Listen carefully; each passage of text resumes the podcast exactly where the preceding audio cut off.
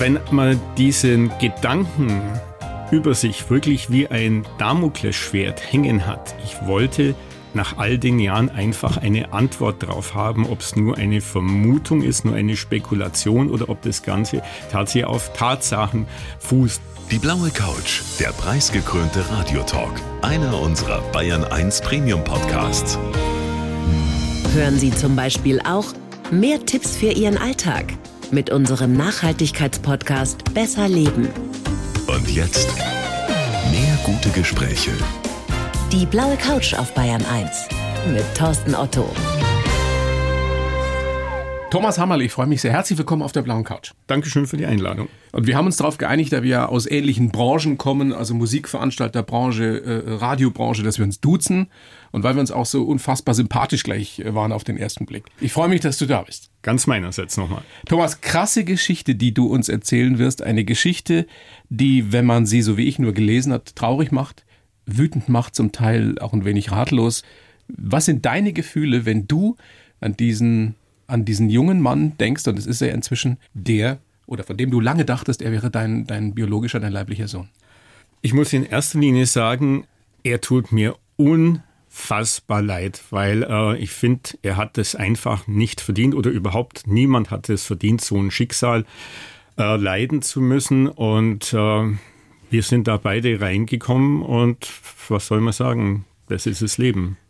Ihr habt beide 25 Jahre lang, 25 Jahre lang, ein Vierteljahrhundert oder 26 Jahre lang, mehr als ein Vierteljahrhundert geglaubt oder seid davon ausgegangen, habt es für gegeben genommen, dass du sein Vater bist. Völlig richtig, ja. Kann man sich überhaupt nicht vorstellen.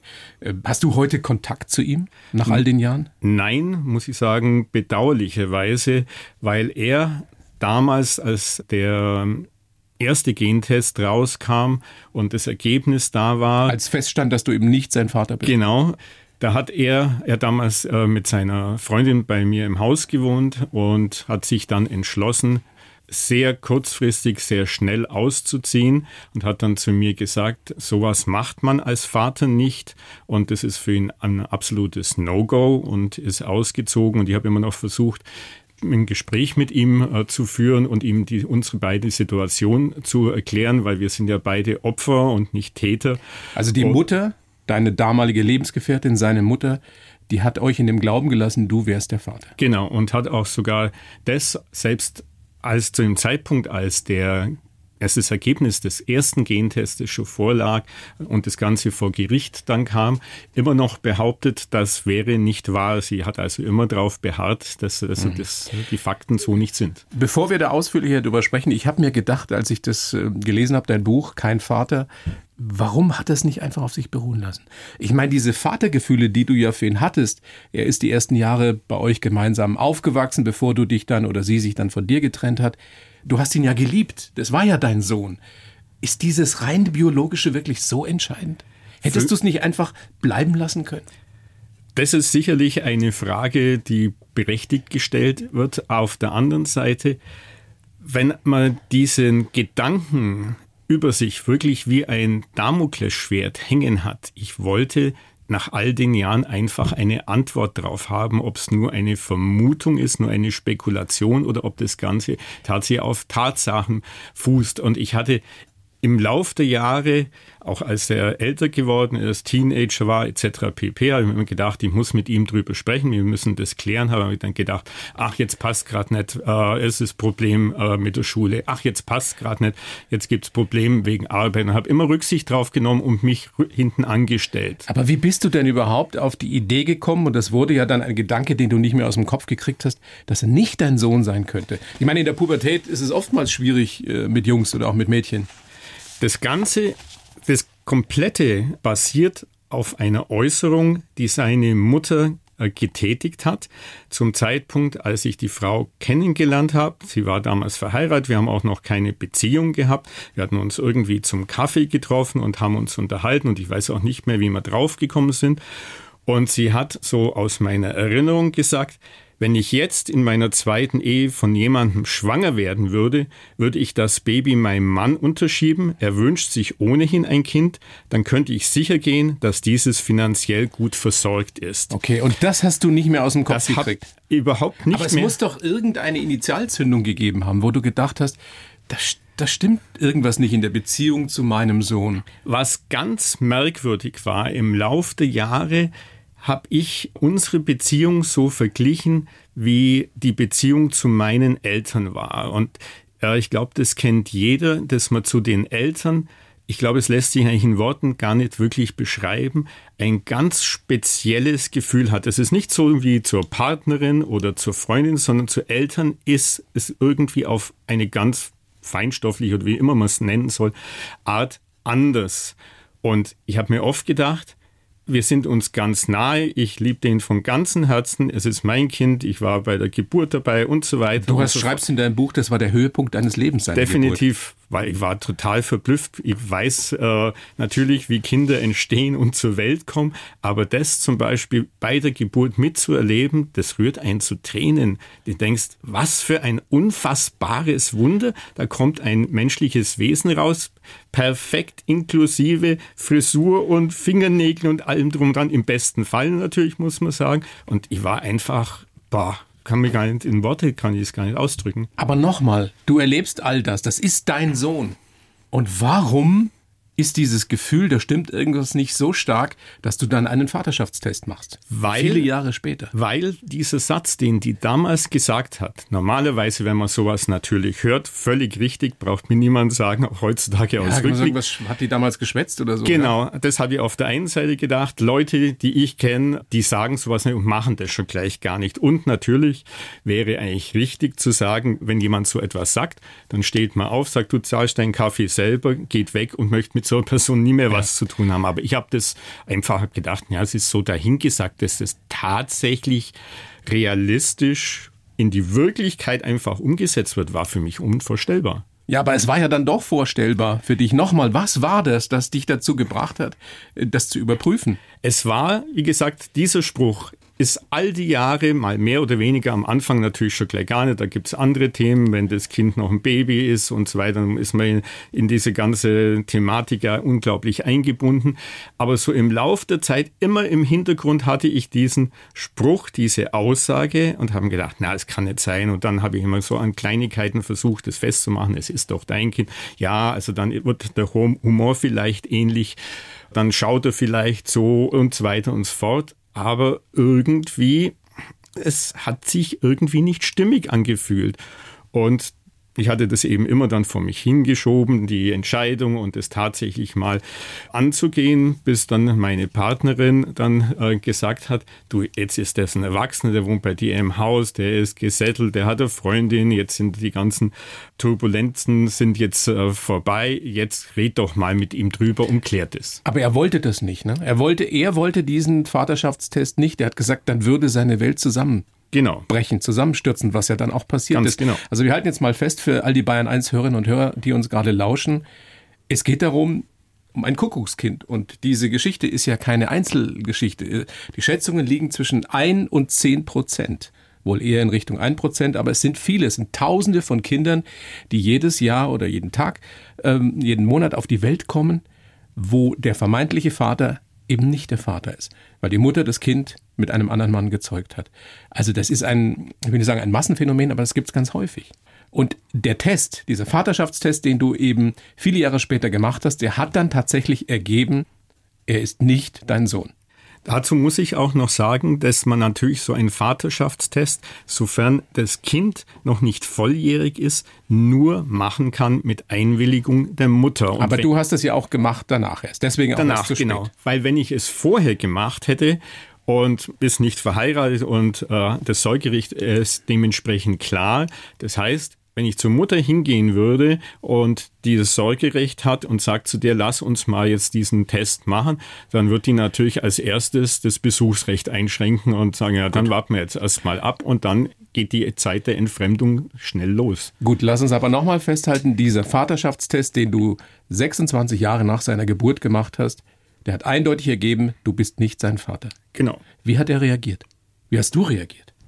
Äh, für mich war es ganz komisch, weil ich hatte mich ja mit der Thematik schon sehr lange beschäftigt. Und als ich einen Briefkasten aufgemacht habe, kann, die Untersuchung hat ein sehr renommiertes Institut gemacht. Ich habe das äh, Schreiben in die Hand genommen, den Brief geöffnet und musste mir klar sein, es ist 50-50. Ich kann mich täuschen, es war vielleicht nur so dahingesagt, oder dieses Thema wird jetzt quasi geklärt wissenschaftlich.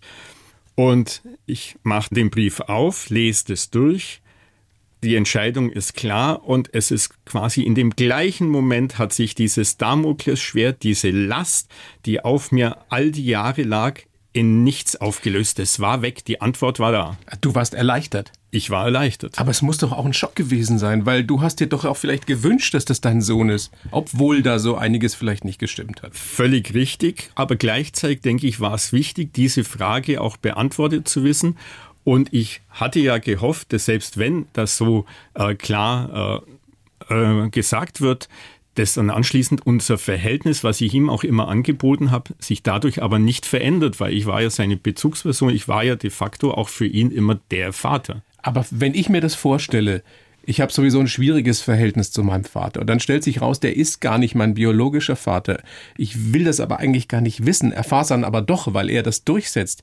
Für ihn ist offenbar eine Welt zusammengebrochen und er hat dann ja auch den Kontakt mit dir weitgehend abgebrochen. Völlig abgebrochen.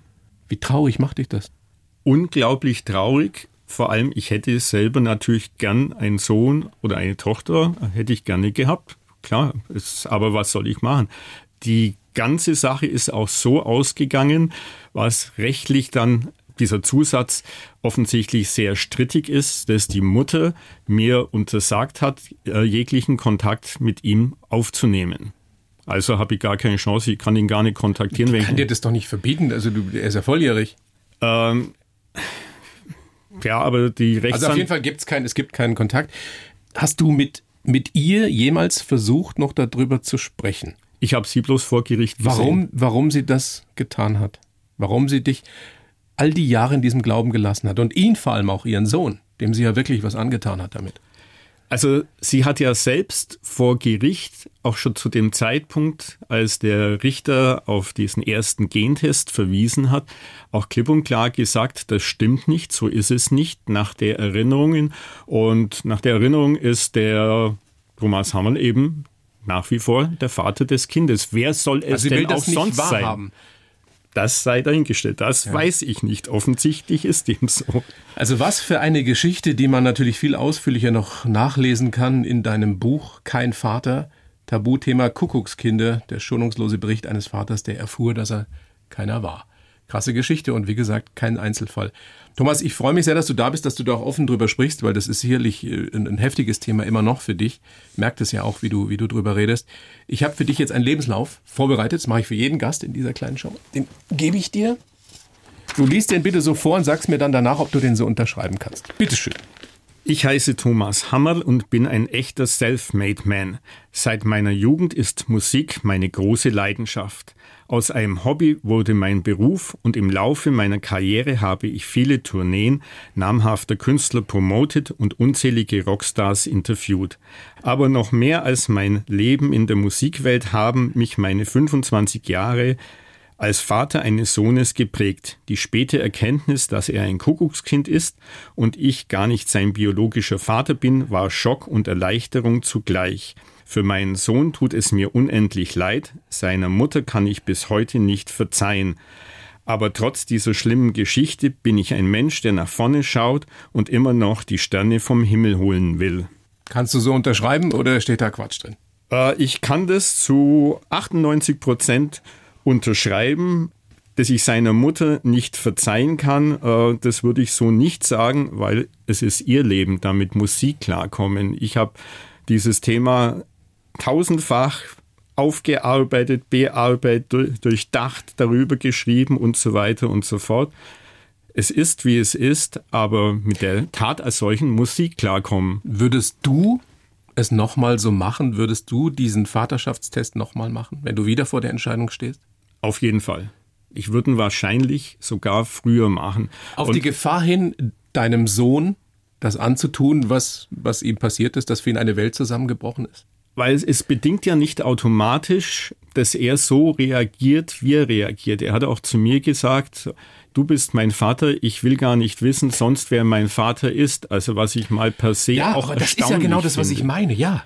Und deswegen könnten wir die Beziehung fortführen, weil ich habe 26 Jahre sein Leben begleitet, in jeglicher Hinsicht war immer für ihn da, mit ganzem Herzen und hätte ihn auch gerne weiter begleitet. Wenn er es nicht haben will, dann kann ich nichts machen. Aber für mich, ich denke, ich muss auch an mein Leben denken. Es ist wichtig, diese Antwort zu haben. Deswegen Haben wir verstanden, glaube ich, Thomas, dass, es, dass du das wirklich unbedingt wissen musstest für dich. ich denke, nicht nur ich muss es wissen, sondern es ist generell, deswegen habe ich das Ganze auch in diesem Buch angeschnitten, ich denke, es sollte jeder Vater wissen. Und ich meine, meine Überlegung, wie man diese Problematik lösen kann, wäre einfach mit einem Vaterschaftstest nach der Geburt, um das, wenn äh, um das, Obligatorisch. obligatorisch, vielleicht sogar gesetzmäßig verankert, weil es wird im Gesamten immer auf, auf die Mutter und auf den Schutz und ihre Privatsphäre. Sie muss nicht sagen, mit wem sie Sex hatte, wie das Kind entstanden ist. Es, die Mutter ist immer auf der sicheren Seite. Der Vater und das Kind können damit, vor allem wenn es dann später rauskommt, wir reden gar nicht von der finanziellen Seite jetzt, sondern auf, wie gesagt, wirklich von der emotionalen Seite, damit äh, plötzlich mit etwas konfrontiert werden, was einem den Boden unter den Füßen wegzieht. Das ist ein sehr komplexes Thema und ich finde es auch gut, dass du auf die emotionale Seite abhebst, weil das ist das, was offensichtlich du, aber natürlich vor allem auch dein Sohn über die nächsten Jahre, Jahrzehnte mit sich rumschleppen wird, was er niemals vergessen wird, was er, was ihn immer begleiten wird. Und ich denke mir, wenn er es auch jetzt immer sehr von sich schiebt, aber irgendwann, vielleicht spätestens, wenn er eigene Kinder hat, irgendwann wird er sich dieser Thematik stellen müssen. Ich wünsche euch das sehr, dass ihr irgendwann nochmal miteinander redet und vielleicht, vielleicht nicht ein Vater-Sohn, aber ein freundschaftliches Verhältnis miteinander hinkriegt. Würde ich mir von ganzem Herzen auch wünschen. Thomas, dann wollen wir doch mal gucken, was dich noch so geprägt hat, was dein Leben so mit sich gebracht hat, weil da ist viel passiert, auch viel Positives. Es äh, lässt sich ja nicht reduzieren auf diese eine schlimme Geschichte. Fangen wir mal ganz vorne an. Du bist geboren, 5. Juni 56 in Augsburg. Der Vater war Steuerberater, die Mama Kostümbildnerin. Und du hast gesagt im Vorgespräch, ich war schon früh auf mich alleine gestellt. Warum? Das Ausschlaggebende war, dass meine Mutter, da war ich, sagen wir mal, Teenager, Anfang Teenagerjahre an Krebs erkrankt ist. Da war die Wissenschaft, die Forschung noch nicht so weit wie heute und sie ist auch schlussendlich daran gestorben. Aber bis es so weit war, war sie immer wieder und teilweise sehr lange im Krankenhaus. Und mein Vater hat sich um seinen Beruf und seine Steuerberaterpraxis gekümmert und demzufolge war ich auf mich alleine gestellt. Wenn du heute zurückblickst, hat das auch positive Auswirkungen auf dein Leben gehabt, dass du so früh dich um dich selber kümmern musstest? Auf jeden Fall, auf jeden Fall. Also mein Vater, wie ich sagte, beruflich sehr engagiert und meine Mutter, als es ihr noch gut ging, hat sich sehr um mich gekümmert und ich wäre vermutlich ein Muttersöhnchen geworden. Und stattdessen ähm, gab es eben das Kontrastprogramm und ich wurde einfach mit der knallharten Realität konfrontiert und aus die Zeiten, Mama hier, Mama da und Mama macht aber dann schon und das war mit einem Mal vorbei. Wobei das natürlich gerade in dieser Phase, in der frühen Pubertät eines Jungen, aber auch eines Mädchen extrem schwierig ist. Wenn du keine, keine emotionale Basis hast, niemand, an dem du dich festhalten kannst. Du hast für dich, ich weiß nicht, ob in dem Alter oder schon früher, die Musik entdeckt. Die Musik war dein Seelentröster, so stelle ich mir das vor. Einerseits ja, und ich hatte relativ früh auch äh, schon natürlich Freundinnen und äh, Freundin und Musik. Geile Sache, tolle Mischung, super. Und keiner hat dir reingeredet. Nö, no way. Warum ist die Musik für dich äh, schon so früh so wichtig geworden? Die ist ja später dein Lebensinhalt, das ist deine große Leidenschaft bis heute. Wie kam das? Gute Frage, ganz schwierig, äh, denke ich, zu beantworten, selbst für mich. Ich fand es einfach unfassbar es ist, äh, interessant. Es ist sicherlich auch darauf zurückzuführen, dass damals ja eigentlich eine musikalische Revolution auch entstanden ist. Also ich bin Wir reden über die späten 60er. über die späten 60er, ja, frühen, ja, also bei mir ist es schon so mit sieben, acht Jahren ist es, also es war Anfang der 60er dann los. Also wirklich so mit den Beatles bist du mit Beatles und äh, erweckt worden. und der bayerischen, äh, also Bayern 1 oder ich möchte jetzt nicht Bayern 3 sagen, wo immer eure Hitparade Ich lief. glaube, Mitte der 60er gab es noch kein Bayern 3, oder? Ich glaube auch, dass es Ge- bei Bayern genau. 1 damals lief. Ja. Genau, also das war Musikrevolution. Meine Mutter hat eher Klassik gehört und mein Vater, ja, der teilweise Operetten und sowas. Und dann bin ich gekommen mit dieser brachialen, wie auch immer damals, brachialen Rockmusik, oder eigentlich war es ja Popmusik, eigentlich war englischer Schlager. Aber was waren deine Idole damals in den 60ern? In den 60ern, ähm, wofür ich sehr viel Häme unter meinen Freunden einstecken musste, das waren die Beach Boys, weil in meinem Großartig. ja, das sagst du, aber, Heute. aber wenn man eher, sagen wir mal, einen intellektuell angehauchten Freundeskreis hat und die anderen kommen mit den Doors und Jim Morrison und Gott weiß was, die Und das Ant- war nicht so deins? Ich fand es gut, äh, aber bei mir, ich fand einfach die Beach Boys klasse, toll, abgesehen auch von diesem Image, was ja eigentlich gar nicht der Wirklichkeit entsprach. Die Surfer Boys. Genau, Surfer Boys. Und ich erinnere mich, ich hatte damals, das ist eigentlich wirklich eine nette Episode, ich hatte ein Album gekauft, die Schallplatten waren damals noch richtig teuer, über 20 Mark hat es gekostet. Das hieß Beach Boys for Boys. Und dann habe ich gehört, es gibt ein neues Album Beach Boys for Girls. Und dann bin ich in Augsburg losgegangen, hatte also wieder Geld gespart, habe gedacht, ich brauche natürlich auch unbedingt den zweiten Teil Beach Boys for Girls und bin in den Plattenladen gegangen und dort hat der Verkäufer zu mir gesagt, ja, haben wir da, aber ich kann sie nicht verkaufen, weil sie ja ein Junge sind. Ernsthaft? Und dann- Der wollte dich verarschen, oder? Nee, der hat es wirklich ernst gemeint. Ich bin dann wieder zurückgegangen, also nicht irgendwie auch mit so einem Augenzwinger. Ich habe das Album nicht gekriegt. Und ich bin dann zurückgegangen und bin in den Laden gegangen, anschließend in Begleitung meiner Mutter. Und die hat also dann bestätigen können, dass ich das Album, obwohl es for Girls ist, dann, dann tatsächlich mir kaufen darf. Unglaubliche Geschichte. Ist so passiert in Augsburg. So. Gibt es den Plattenladen noch? Nein, aber ich weiß genau, wo er ist. Und ab und zu, wenn ich vorbeilaufe, dann halt denke ich an mein in Anführungszeichen traumatisches Erlebnis da. Aber ich bin dann von den Beach Boys relativ schnell eigentlich auf eine andere ja, Rockmusikschiene. Ich habe damals Schlagzeug gespielt auch. Und das war also die Zeit so von Ten Years After Taste und Grand Funk Railroad und Gott weiß was. Also da den harten Stoff für die tatsächlichen Männer, die ja noch gar keine Männer waren. Interessante musikalische Entwicklung. Du hast ähm, Restaurantfachmann gelernt, du hast dann ähm, ein bisschen in den Journalismus gekommen, hast geschrieben, hast ein Volontariat bei der Schwäbischen Neuen Presse gemacht und dann warst du, ich glaube auch der einzige Redakteur bei Popcorn. Das war so eine Musikzeitschrift für junge Leute, die es gab. Genau, das war damals das monatliche Äquivalent zu Bravo. Bravo hat noch damals eine mega Auflage gehabt. Wie gesagt, wöchentlich erschienen. Pop Rocky ist 14-tägig erschienen und wir waren, Popcorn war monatlich. Es gab einen Chefredakteur und es gab mich als Redakteur und natürlich zu zweit so ein Teil Klammern natürlich auch mit äh, freien Mitarbeitern im Ausland dann zu erstellen. Da weiß man dann, was man am Ende des Tages gemacht hat. Absolut, unglaublich, dass du das alleine gemacht hast. Aber da ging es dann los, dass du, dass du ganz viele Gespräche, Interviews mit Künstlerinnen, mit Künstlern geführt hast. Genau. Wenn du ganz spontan antwortest auf die Frage, wer ist, war dein Lieblingsinterviewpartner, Partnerin, wer fällt dir ein? Da habe ich eigentlich, denke ich, vier. Vorneweg Francis Rossi, das ist der Status Kopf von, Quo? Von Status Quo, ganz genau. Den hatte ich vor, glaube 14 Tagen in Augsburg wieder getroffen, anlässlich eines Konzertes. Und ich mache seit vielen Jahren auch die Öffentlichkeitsarbeit für die Tournee. Einer der unglaublichen Charme, Witz, Selbstkritik, äh, einfach ein richtig guter, amüsanter Typ. Der hat natürlich ein unfassbares Auf und Ab in seiner Karriere auch erlebt. Da hast du was gemeinsam mit Thomas Gottschalk. Stimmt. Ja, deswegen, Status Quo ist ja auch seiner Lieblingskapelle. Ganz genau. Übrigens mit Francis Rossi habe ich eigentlich eine ganz kuriose Geschichte auch.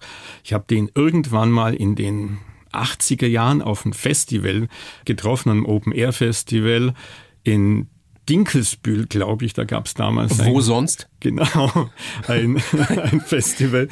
Und ich hatte damals ein T-Shirt äh, an, das ich vorher bei einem Besuch in Ibiza gekauft hatte und war ganz stolz irgendwie so Miro-mäßig mit paar so Farbtupfen drauf. Auf jeden Fall, ich bin da irgendwo backstage und Francis Rossi kommt zu mir her sagt, geiles T-Shirt. Das muss ich haben, das krieg, äh, möchte ich gern von dir haben. Du kannst meins haben oder irgendeins vom Merchandise. Sag ich, nee, ich bin jetzt stolz, ich habe dieses T-Shirt.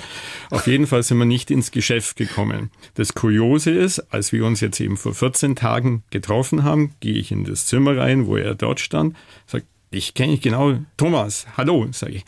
Ja, hallo, Francis.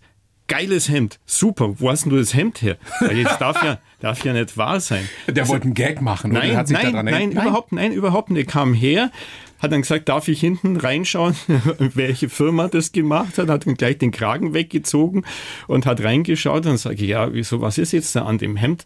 Sagte, ja, also die Deutschen machen unglaublich gute Hemden und immer wenn ich in Deutschland bin, kaufe ich 20 Hemden und das bringt mich quasi so hemdenmäßig über die Runden. Ja, interessant. Du und Francis Rossi. Genau. Thomas Hammerl und Francis Rossi haben den, den gleichen Geschmack bei T-Shirts und Hemden. Scheint so Was zu aus sein. dir hätte werden können. Ja, Mit ein bisschen Gesangsunterricht. ja, aber nicht wirklich, weil er hat mir dann auch erzählt. Der sieht dir übrigens auch gar nicht so unähnlich. Nein. Jetzt vorstellt, wenn man sich vorstellt, du hättest ja so, so Haare, noch ein bisschen mehr und so noch, weißt du, so. Also ich wurde früher eher mit Ben Kingsley verglichen als mit Francis Rossi und die schauen sich nicht unbedingt ähnlich vor allem. Großer Schauspieler. Ja. Ja. Und, und all das- Gandhi, wir erinnern uns. Genau, genau. Naja, wie Gandhi siehst du jetzt nicht aus, Thomas. Nee. Ich hatte immer gehofft, vielleicht die Weisheit zu kriegen, aber an der mangelt es auch Kann noch noch ganz kommen. schwer. Das kann noch Ja, die kommen. Hoffnung stirbt zuletzt. Äh, Aber warum es dann natürlich bei Status Quo auch nicht geklappt hat, er hat zu mir gesagt, wenn man einen so Button-Down-Kragen hat, dann darf man keinesfalls den ungeknöpft tra- tragen. Also das geht mal schon gleich gar nicht. Das heißt also, Der Mann hat Stil. Da hat er definitiv und die Klamotten, obwohl ja das Image nach außen so als Jeans tragende Band ein ganz konträres, also ein arbeitermäßig ist, ist der immer wie aus dem Ei gepellt, also mit Krawatte und sowas und dann gibt's den Bühnenoutfit eben, der dann anders ausschaut. So sieht es aus. Ich mach mal folgendes, weil du so viele, so viele Künstlerinnen und Künstler ja getroffen und interviewt hast. Ich nenne dir ein paar Namen, Name-Dropping, und du sagst mir spontan, was dir dazu einfällt. Sir Phil Collins. Unglaublich nett, bodenständig, selbstkritisch, wäre sicherlich eine, wenn heutzutage jemand sagt, wenn du hast 300, 400 unterschiedliche Leute getroffen, auch äh, Polanski und Schauspieler und was auch immer. Phil würde ich immer wieder gerne zum Essen einladen, weil ich weiß, das wird einfach ein ganz angenehmes, sympathisches, gutes Gespräch. Boy George von Culture Club. Da habe ich eine ganz spezielle Geschichte parat mit ihm. Culture Club sind damals in England gerade so durchgestartet und kamen nach Unterföhring zu einer Fernsehshow. Ich weiß nicht mehr, war es na sowas, war es Peter Ilmer. Ich nehme mal eher an, es war na, na sowas. Auf jeden Fall. Ich war damals bei Popcorn und gehe in die Kantine rein, hatte vorher mit ihm ein Interview gemacht und er kam dann auf mich zu, sagte, du, also bei uns äh, in England geht's gerade los. Keine Ahnung, wie das Thema hier in Deutschland wird. Aber ich habe jedenfalls keine Kohle. Kannst du mir einen Kaffee ausgeben? Der konnte sich keinen eigenen Kaffee kaufen? Er konnte sich damals keinen eigenen Kaffee kaufen.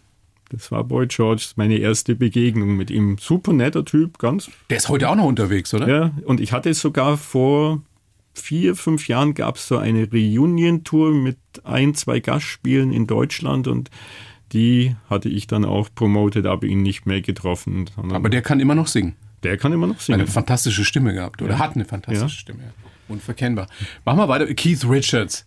Immer ein großes Vergnügen, den zu treffen, oder? Keith Richards, auch eine ganz besondere Person mit einem besonderen Erlebnis. Er hat sein Soloalbum vorgestellt in den Musicland Studios. Und ich habe zu diesem, in Anführungszeichen wiederum gesagt, erlauchten Kreis von Leuten gezählt, die ihn treffen konnten. Und da gab es erst ein sogenanntes Pre-Listening. Da wurde ihm also erstmal das Album in infernalischer Lautstärke um die Ohren gehaut, dass man es natürlich möglichst gut findet, wenn es einem so laut präsentiert wird. Auf jeden Fall. Ich sollte Kies dann auch treffen. Und Kies kam auf mich zu.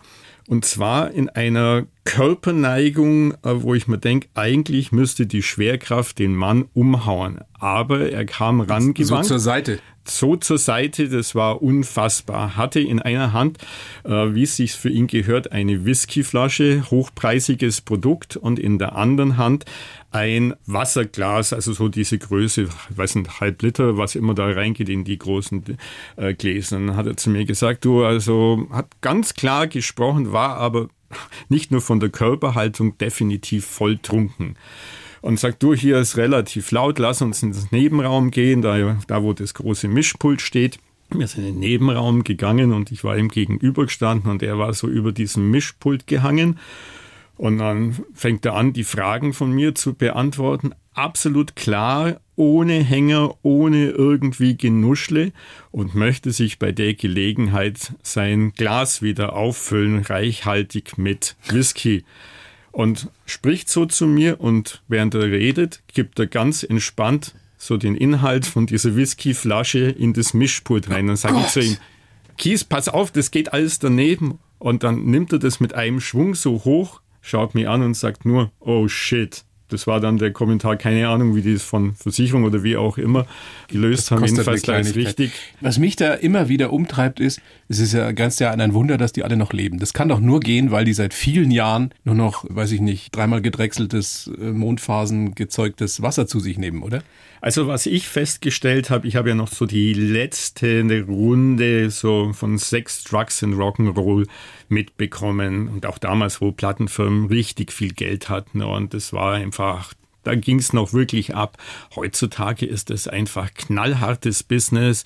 Die äh, Jungs und Mädels, die da noch zugange sind, auch die Älteren, die ernähren sich gesund, treiben Sport. Äh, ja, schau dir Mick Jagger an, wie der aussieht. Gehen zeitig wie ins Prima Bett, Ballerina. um das äh, alles noch leisten zu können. Da die Zeiten irgendwie, ich weiß von Kollegen, da hat mir mal einer erzählt, der Tourleiter auch auf einem Tournee von Guns N' Roses oder Mötley Crue hat die Jungs, die waren immer noch so völlig neben der Kappe. Morgens aus dem Hotel ist er mit einem großen Gepäckwagen hingefahren und hat die quasi aus dem Bett gezogen, angezogen und in den Gepäckwagen reingelegt und anschließend runtergefahren und die haben die irgendwie in, in den äh, Bus reingeschichtet und weiter ging es, weil die einfach noch total stoned oder was auch immer waren. Aber die Zeiten sind vorbei. Total vorbei. Es ist einfach Business, Dienstleister und Thema durch.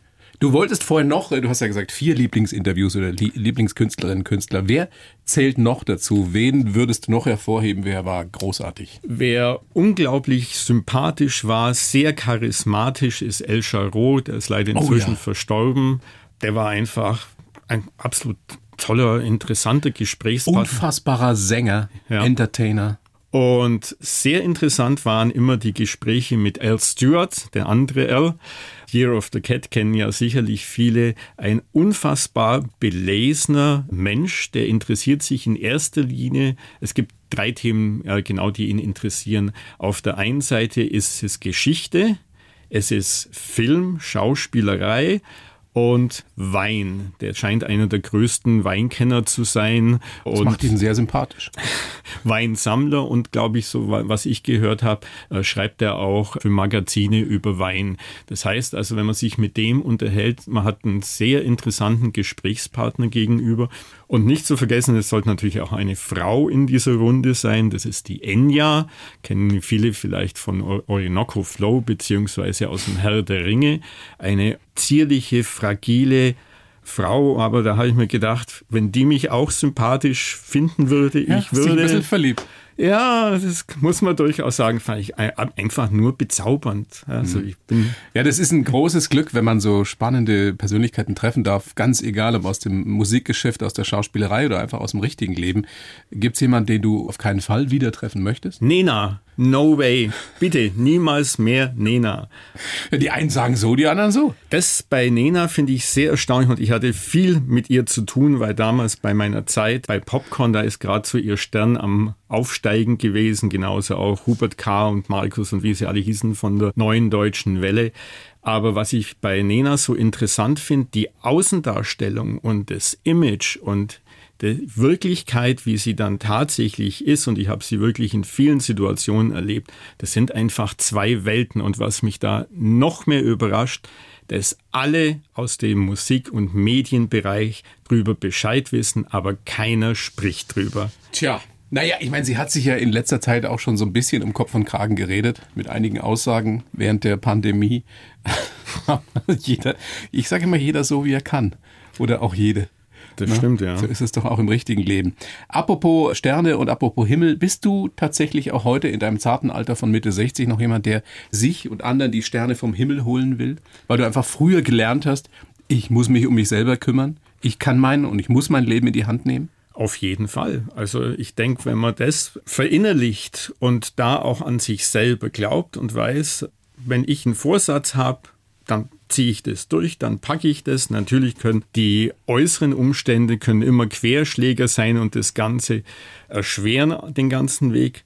Aber Ärmel hochkrempeln, los geht's, anpacken, durchziehen beschissene Zeit gerade für Konzertveranstalter, für Promoter, für alle die, die in der Kleinkunst oder überhaupt in der Konzertbranche tätig sind. Hast du Hoffnung, dass das besser wird in naher Zukunft? Und, und ist es tatsächlich so, dass die ganz großen Acts wirklich funktionieren und alles drunter eben sich halbiert hat zumindest? Also ich versuche immer das Glas halb voll und nicht halb leer zu sehen, aber es fällt mir und ich habe sehr, sehr genaue Einblicke und hatte mich heute erst wieder mit einem Kollegen drüber unterhalten, sehr genaue Einblicke in diese Konzert- und Live-Branche und ich sehe sehr, sehr kritisch, egal was andersweitig behauptet wird, also auch was die Zahlen betrifft. Also Festivals laufen gut, die großen Acts laufen gut. Wobei die ja auch nicht ausverkauft sind. Und wenn bei den Stones statt, was ich, 75.000, 65 50.000er kommen, dann ja, aber man, ist muss, schwierig. man muss bei den Stones natürlich auch bedenken, die exorbitanten Eintrittspreise und das ist das nächste Thema.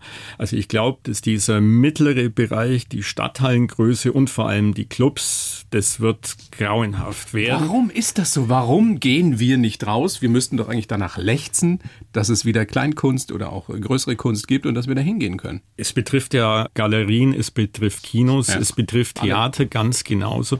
Ich glaube einfach, das, was du gerade angesprochen hast, diese Hoffnung hatte sich schon am Ende der Corona-Zeit nicht erfüllt. Erstaunlicherweise alle haben gesagt, boah, jetzt kommt der ran, jetzt geht's aber sowas von ab und jetzt. Ja, warum? Weil die Leute zu bequem geworden sind? Nee, ich glaube, jetzt ist ganz entscheidend, Kultur ist definitiv Luxus. Das heißt, ich muss Geld extra wo abzwacken, ich muss einsparen.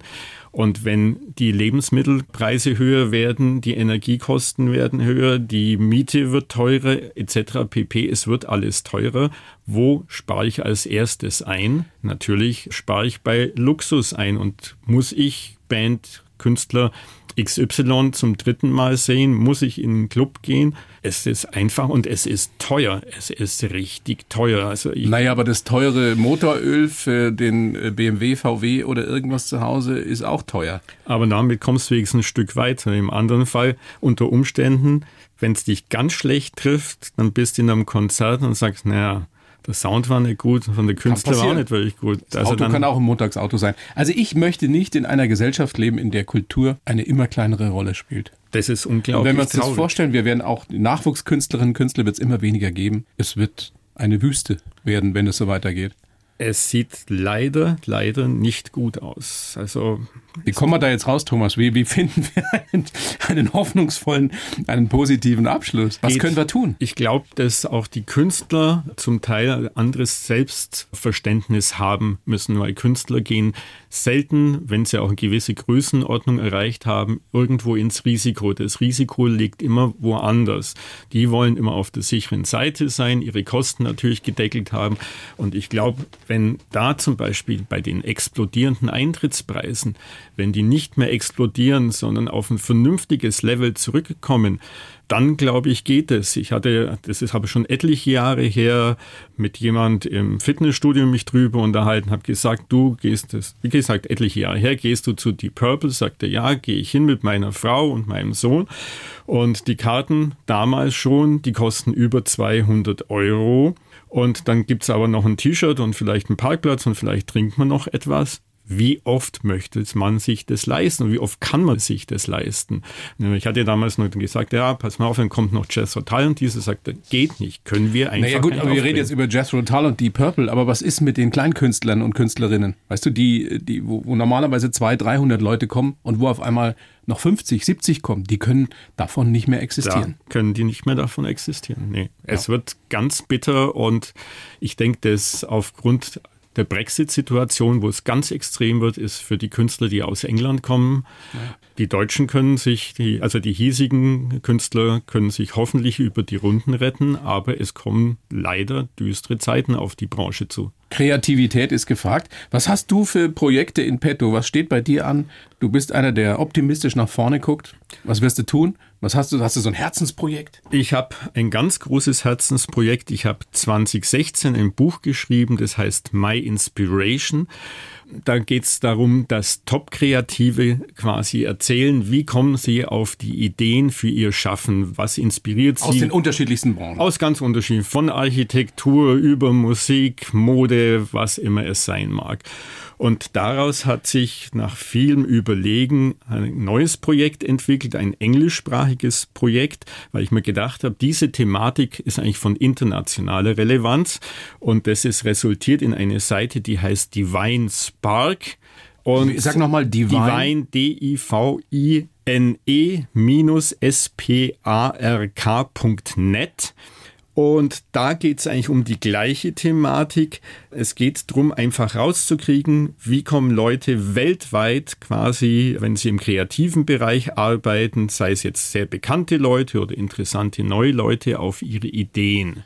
Und im Zweifelsfall kann ich daraus lernen, wie ich selber vielleicht mit meinem Leben ein bisschen kreativer umgehen kann. Das ist ein ganz entscheidender Punkt in den Interviews, die ich mit den jeweiligen Leuten führe, was unglaublich viel Recherche und Zeit, wenn man das weltweit quasi betreibt, ist es ein Herkules-Projekt.